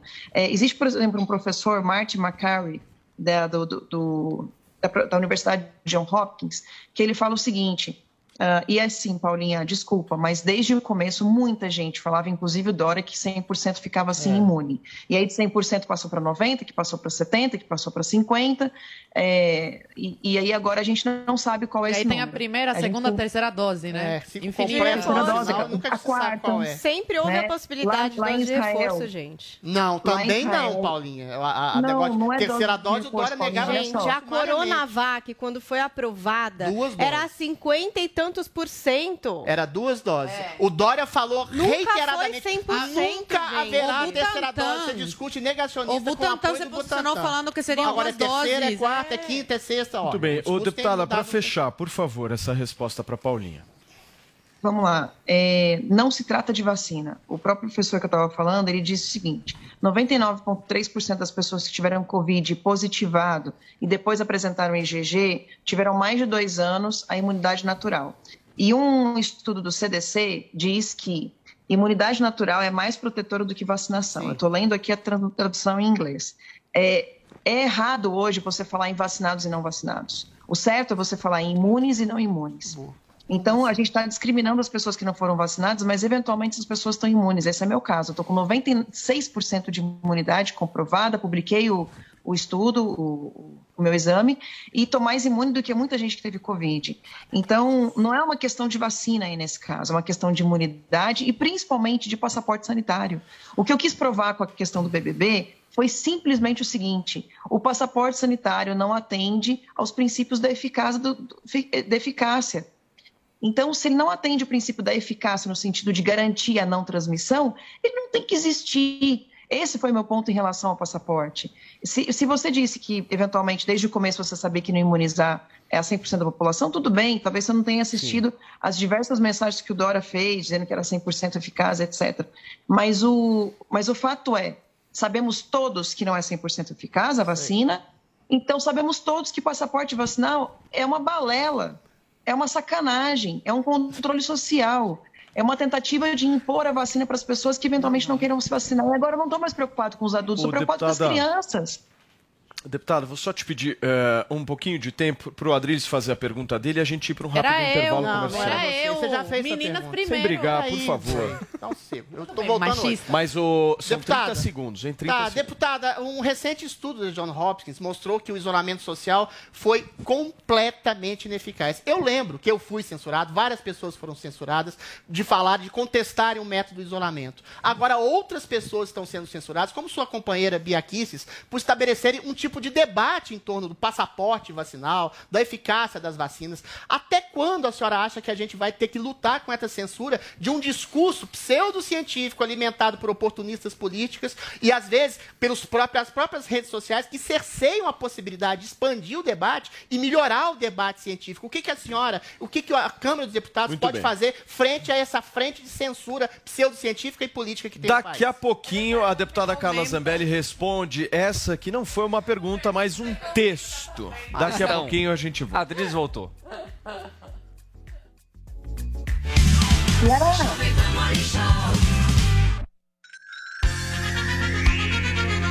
A Jovem Pan apresenta Conselho do Tio Rico. Senhoras e senhores, meu nome é Daniel Zuckerman e esse é o Conselho do Tio Rico aqui na Jovem Pan. Grande é sucesso. Sucesso. Porra, sucesso pra cacete. Como é que você tá? Eu te amo, cara. Eu te amo. E olha, não só eu, como a população, a audiência. É maravilhoso. Tem um amor por você. Quem dá conselho é o tio Rico. Ô tio, é o seguinte. Vamos lá. Eu vou te falar um negócio. Como você gosta de couvert, cara? É um negócio que você faz. Você deveria abrir um restaurante só de couvert. Zuc, eu vou no Figueira Rubaiá. Minha mulher fala: Não, você vai pedir o que de prato principal? Eu falei: é couvert do começo ao fim. Você fica lá tomando vinho e pedindo Exa- couvert. Não, vou te falar, pra mim pão de queijo é um negócio que desce que nem pipoca. Esse é o problema. Você vai comendo, né? Do rodeio também tem um croquetinho maravilhoso. Vai embora, vai embora. E eu adoro. Você vai comendo e vai trocando ideia. Quando você vai ver se fala assim, "Pô, eu não aguento mais um grão de arroz. Aí alguém bola de piso pedir um risoto, né, tio? É verdade. E eu vou te falar, isso é mais em conta do que pedir um prato principal. Cara, de todos os conselhos que você deu, pra mim esse é o mais maravilhoso. Vai num restaurante que é caro, se empantufa de pão com azeite. E sabe o que você faz? Pede um copo de gelo sem nada. Ele vai derreter e vira água mineral. Seu tio, eu vou falar, cara. Você é um cara, por isso que você é bem sucedido. Às vezes ele leva até a garrafa, você tem um esquema com a rolha. Esse é o segredo do conselho do tio Rico. Tio, é o seguinte, muita gente, quando É. você fala de livro, a galera para, enche meu inbox no Instagram. É verdade. Zuki, que, que, que livro é esse? Tem um livro que você adora e faz parte do teu mantra que é muito risco, pouco ego. Exato. Esse livro em inglês é Ego It's Your Enemy. O ego, o ego é o teu inimigo. Esse é um livro que você adora. Por quê? E é verdade. Vou te falar, sabe, Zuki, a maioria das pessoas que quebram, Tá bom. quebram muito pelo ego. O ego é como você acha que você é visto pelas pessoas, o quanto você acha que você vale. Se você acha que você é melhor que os outros, você é arrogante. Se você acha que você é pior do que os outros, você também é arrogante. Tá bom. No fundo, no fundo, todo mundo tem problemas muito parecidos, né? E o ego é o seu inimigo, para mim é um livro que eu leio e releio. A cada mês eu dou uma olhada, porque ele mostra que o ego, no final do dia, pode te matar. Perfeito. Então, se você acha que, de fato, porra, vale a pena correr atrás das coisas, o ego precisa sempre ser calibrado. Eu falo o seguinte: o ego é um dragão que ele nunca morre, ele tem que ser domado todo dia. Por favor, repita. O ego é um dragão. É um dragão que ele nunca morre.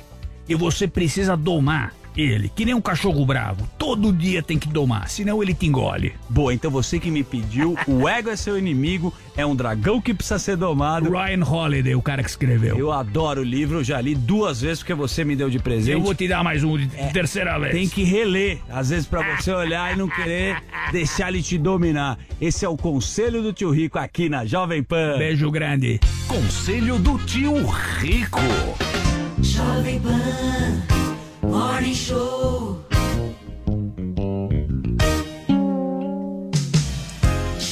Pan Morning Show. Nas lojas 100 você tem tudo o que precisa na hora de comprar. Aqui tem grande variedade de produtos com estoque até para levar na hora. Preços realmente mais baixos, crédito super fácil e a menor prestação no carnezinho ou no cartão. Aqui nas lojas 100 a entrega é cortesia, a montagem de móveis também. E só nas lojas 100 tem gente pronta para receber você com todo o carinho que você merece. Loja 100 é solução completa. Ainda bem que tem. Todo dia. All the hits. A melhor música. I got That my best friend.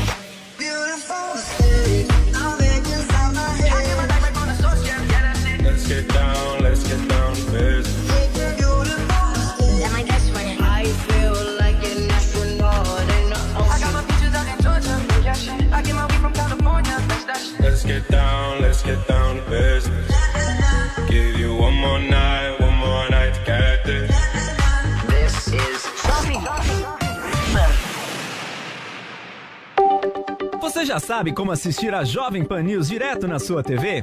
É muito fácil. Se você tiver TV por assinatura, procure pelo canal 576 na NET, Claro TV, Sky e DirecTV Go. pelo canal 581 na Vivo TV ou pela Oi Play. Acompanhe também nas parabólicas. Agora, se você quiser assistir no celular ou tablet, é só baixar o Panflix na sua loja de aplicativos e assistir 24 horas no mundo todo. Jovem Pan News. Jovem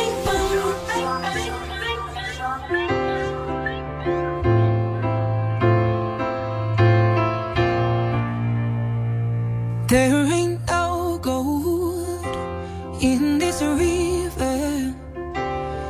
I've been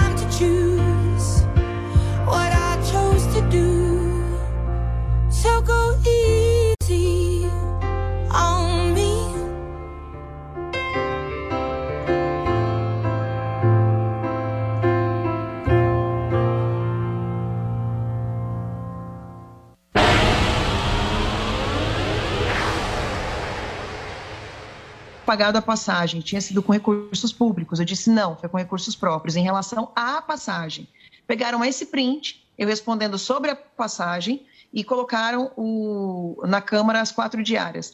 É, Aí tem que explicar, né? Na Câmara, o que acontece é que paga-se a passagem quando a missão oficial e separado disso as diárias, porque a passagem normalmente é maior do que as diárias. Como eu tinha pago a passagem, já só recebi as diárias. Co- Como eu estava em missão oficial, e para você ter uma ideia, eu não só fui na marcha, eu conversei com 40 congressistas, discursei para eles no Capitólio, coisa que nunca tinha acontecido antes eh, em relação à Marcha pela Vida. Eh, conversei, tive reuniões com o embaixador do Brasil nos Estados Unidos, conversei com Jason Miller, e aí eu acho que foi isso que pegou mais, porque eu levei um vinho do Bolsonaro para ele, e aí a, a mídia caiu em cima disso. Ah, mas foi uma missão oficial, então é natural que eu receba as diárias. Eu estou indo de novo para o CIPEC agora, na- no Carnaval. E não vou usar a missão oficial e não vou usar diárias, estou indo com o meu próprio bolso. Mas naquela ocasião, a Marcha pela Vida, ter dado entrevista em TVs mexicanas, TVs americanas, etc., é, era uma missão oficial, eu tinha direito de receber aquilo. E não é justo eu pagar tudo do bolso se é uma coisa que é da minha, da minha profissão, da minha, do exercício da minha função.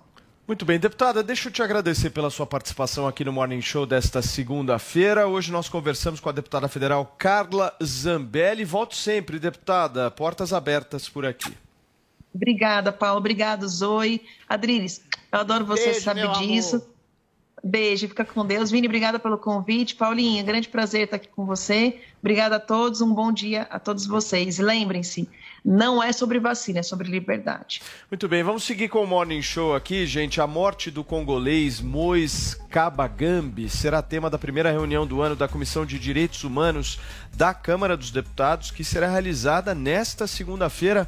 Yasmin Costa. Os senadores vão votar um requerimento de audiência pública para debater a violência contra migrantes e refugiados no Brasil. A reunião será semipresencial e está marcada para as duas da tarde. O assunto entrou na agenda do Senado depois do assassinato do condolês Moise Kadagambi, ocorrido no Rio de Janeiro no último dia 24.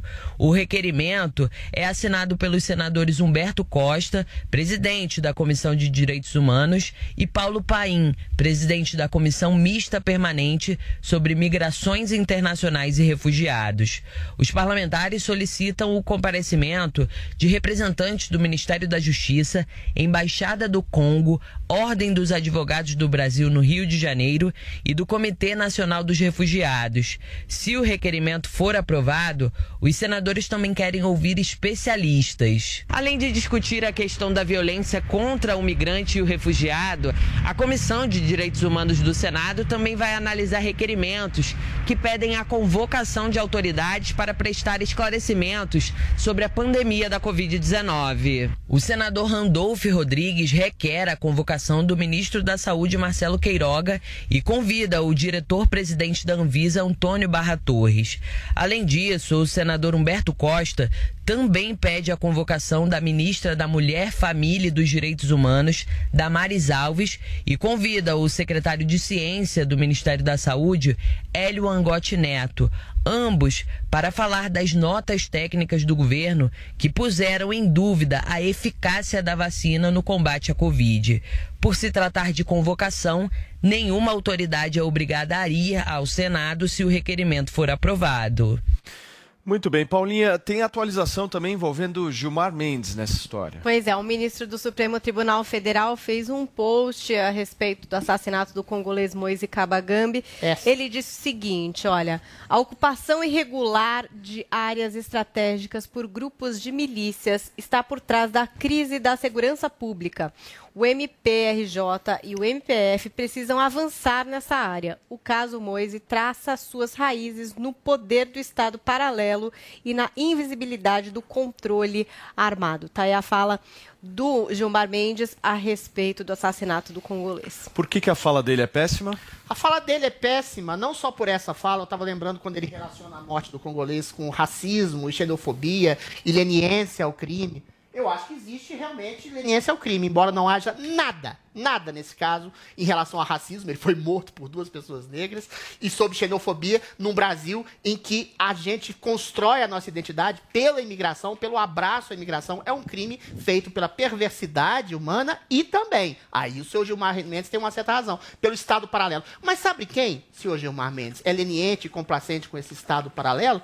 O Supremo Tribunal Federal. Recentemente, o ministro Faquim falou que tem que ter menos letalidade da polícia com bandido, enquanto deveria se discutir a letalidade dos bandidos em relação ao cidadão comum, o Estado brasileiro, através do seu judiciário, e fica complacente com essa bandidolatria, ou seja, o cidadão de bem, como o próprio congolês morto, Moise, tem que combater, tem que ser é, é lesado pela, pelo bandido, é lesado pela bandidolatria colocada pelo judiciário e pela bandidolatria do judiciário que eventualmente suspeita da ação policial. Esse Estado alternativo, senhor Gilmar Mendes, é construído de maneira letárgica, leniente e complacente por esse princípio progressista do Supremo Tribunal que o senhor habita, que inibe a ação da polícia e, inibindo a ação da polícia, forma exatamente mais pessoas criminosas desse Estado policial, desse Estado marginal que eventualmente abraça de maneira mortal os cidadãos comuns que estão desamparados pelo judiciário brasileiro. Você voltou de férias e tá mandando recado para vários ministros supremos, né? Tô que tô. Depois você vai ser preso e a gente vai assim, ter que fazer aqui vaquinha Paulinha pra pagar faz marmita pra mim. Aí vamos vou ter que chamar o fazer, Sabará de fazer. novo. Zoe, quero te ouvir também.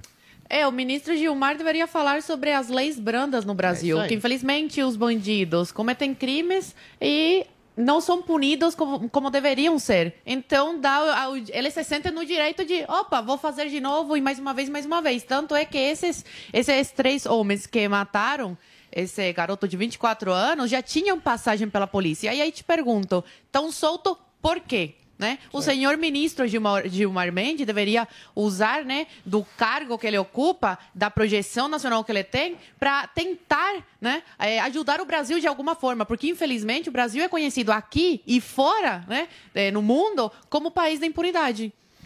Muito bem, gente, nós vamos para nossa pauta agora de entretenimento de hoje, certo? Olha só, o BBB tá tão animado esse ano, mas tão animado, Discussão do Fies. que a grande discussão do momento é o desconhecimento do Thiago Abravanel menino sobre o chupando o Fies. dedo. É isso mesmo, Paulinha? Gente, ele Putz, fica que chupando o vibe dedo. boa, animação. Pois Ele é, isso dedo. deu o que falar fora da casa, dentro da casa, o que aconteceu pra você que não tá acompanhando o Big Brother foi uma conversa ali da Jessie com o Thiago Abravanel. Então ela estava contando um pouco da trajetória dela, das dificuldades que ela passou, né, para chegar ali ao ensino superior. E aí ela explicou que ela não tinha dinheiro para entrar na faculdade particular, ela não conseguiu entrar na pública e teve que recorrer ao financiamento estudantil. E aí foi nesse momento que o Thiago falou: Nossa, o que, que é financiamento estudantil? Daí a Jéssica respondeu: O FIES. Você já ouviu falar? Daí ele falou: É, já ouvi falar, mas conta do tipo, não sei Ué, o que é Pediu né? uma maior explicação. E aí, é, as pessoas fora da casa é, disseram o que significa, Que o que quer absurdo. dizer que Thiago Abravanel, que uma pessoa privilegiada, uma pessoa é, Ai, que nunca precisou... Ah, você não sabe, você não sabe o que é né, fiel? tem condição de não se preocupar com isso. Não dá problema? Não dá você contar a história. Entendeu? é, um- é uma coisa assim. muito- Eu sei que vocês estão Nossa. indignados. Fala. Vocês Eu falam que não gostam do Big Brother, tô. mas vocês estão indignados. Lógico. Eu só quero terminar a história aqui para o nosso ouvinte que não está acompanhando entender. Por favor. E aí a pessoa, as pessoas na internet começaram a dizer: o que é que significa o Thiago não conhecer? Significa as desigualdades do nosso país. Veja Thiago, esse cara privilegiado. Maravilhoso. Nossa, vocês estão. Não, hoje- ele me contamina. O- Eu? Quadrilhas me contamina. Dá uma baixada. Tava boazinha. É, dá uma Tô segurada. quietinho. Segura, segura. Dá uma segurada. Dá uma Duas segurada. semanas em silêncio. A Paulinha Então, contou todas segura as um notas das pouquinho, a suas Paulinha é tão sem ser interrompida. é, Tô quietinho, tô quietinho, tô quietinho. Nossa, o que significa? Tiago, um cara privilegiado, nunca precisou do FIES, nem sabe do que se trata, né? Alguma coisa que beneficiou tantas pessoas. O FIES que existe desde 1999, mas que depois de uma reforma em 2010, de fato ajudou a muitos estudantes entrarem na universidade privada, financiando aí o pagamento das suas mensalidades para depois, quando formados, pagarem de volta para o governo. Então, é basicamente isso o FIES. Tiago Abravanel, que agora já deve estar sabendo, porque a Jéssica explicou para ela. Foi bom porque até o Brasil discutiu esse assunto ou É. não? Esse Big Brother É realmente está um BBB flop. didático da política sociocultural, educacional Tá muito brasileira. legal isso. Tá. É tão ruim esse BBB, e eu acusei aqui. O Thiago Abravanel, além de estar ficando mais afetado do que ele geralmente era, ele está se transformando no grande vilão. O vilão contra história. o Nossa, entretenimento, novo, meu, é afetado por possível. chupar dedo, não falei nada. Ele está se transformando num vilão contra a possibilidade de entretenimento. Isso ele sim. quer a paz, Isso a sim. diplomacia, através do contato humano, afetivo. Isso é bom como assistente social, como participante de BBB, é terrível. Eu acho ele hipócrita porque, eventualmente, ele criticou o é avô, né? O Silvio Santos é avô dele. Aham. É. Avô. Criticou o próprio avô, falando É. que o avô não dava carinho pra ele se colocando no lugar É de verdade, vítima, é verdade. de perseguido, homem que não tem afeto. Depois, a grande Sônia Abrão abriu a verdade para nós, colocou milhões de fotos desse mal agradecido, desse gordinho mal agradecido, com, nos braços Gordofóbico. Um tanto de Gente, um tanto de família, um tanto de familiares. Esse cara tá fazendo gênero, tá ficando chato, tá destruindo a possibilidade de entretenimento, do conflito humano. Eu quero busca de dinheiro, Peraí, fama, glória, peraí, sexo, peraí. poder. e aí vem peraí. esse cara que já tem sexo, glória, poder Nossa, e fama, ele eventualmente quer se projetar a cuida de uma diplomacia que eu acho que é Perfeito. Você acha que ele transa? Ele Muito tem cara que não Ô, transa. Zoe, eu preciso que ele você comente, mas depois eu quero fazer uma pergunta. ele tem namorado? Vai lá. Tem. Tem. Eu É, tenho minha duas observações. A primeira é que eu não entendi por que, ele tá sendo criticado na internet. Pô, não conhece o Fies, que absurdo. mas não, ele teve a sorte de nascer rico. E aí, é qual o problema disso? É algum pecado? Não, não é nenhum pecado. Fies? Agora, a segunda coisa, deixa eu terminar de falar, que você tá hoje alterado. atacado, tá e a atacado. segunda coisa é como pessoas ricas, né, cometem esse erro de não ensinar, né, é, sobre o mundo real para os seus descendentes. Então, por exemplo, se o, o Silvio, quando falecer, imagina o Thiago assumindo o lugar do Silvio. Não. O, o SBT acaba em um mês. Não. Por quê? Porque a família não ensinou, né? Esses descendentes a lidar com o dinheiro, a lidar com a empresa. Você tá é um grande, de mimado? É um grande. Sim.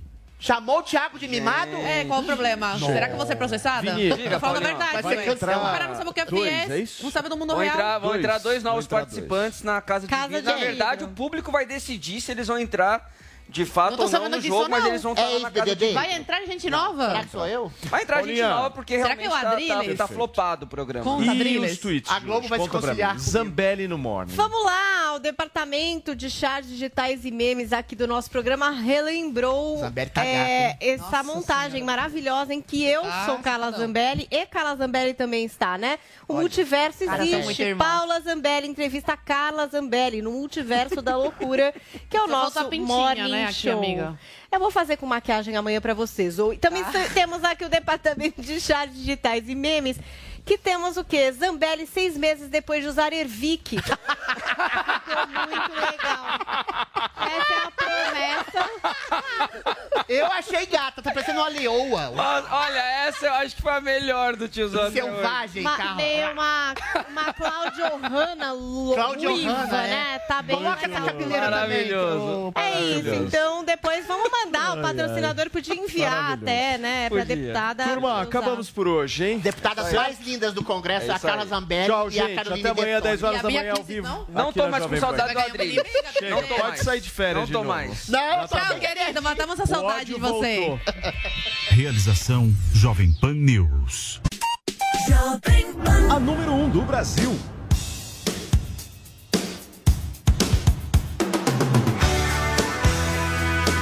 Lucky Land Casino asking people what's the weirdest place you've gotten lucky? Lucky? In line at the deli, I guess? Aha, in my dentist's office. More than once, actually. Do I have to say? Yes, you do. In the car before my kids' PTA meeting. Really? Yes. Excuse me, what's the weirdest place you've gotten lucky? I never win and tell. Well, there you have it. You can get lucky anywhere playing at LuckyLandSlots.com. Play for free right now. Are you feeling lucky? No purchase necessary. Void where prohibited by law. 18 plus. Terms and conditions apply. See website for details.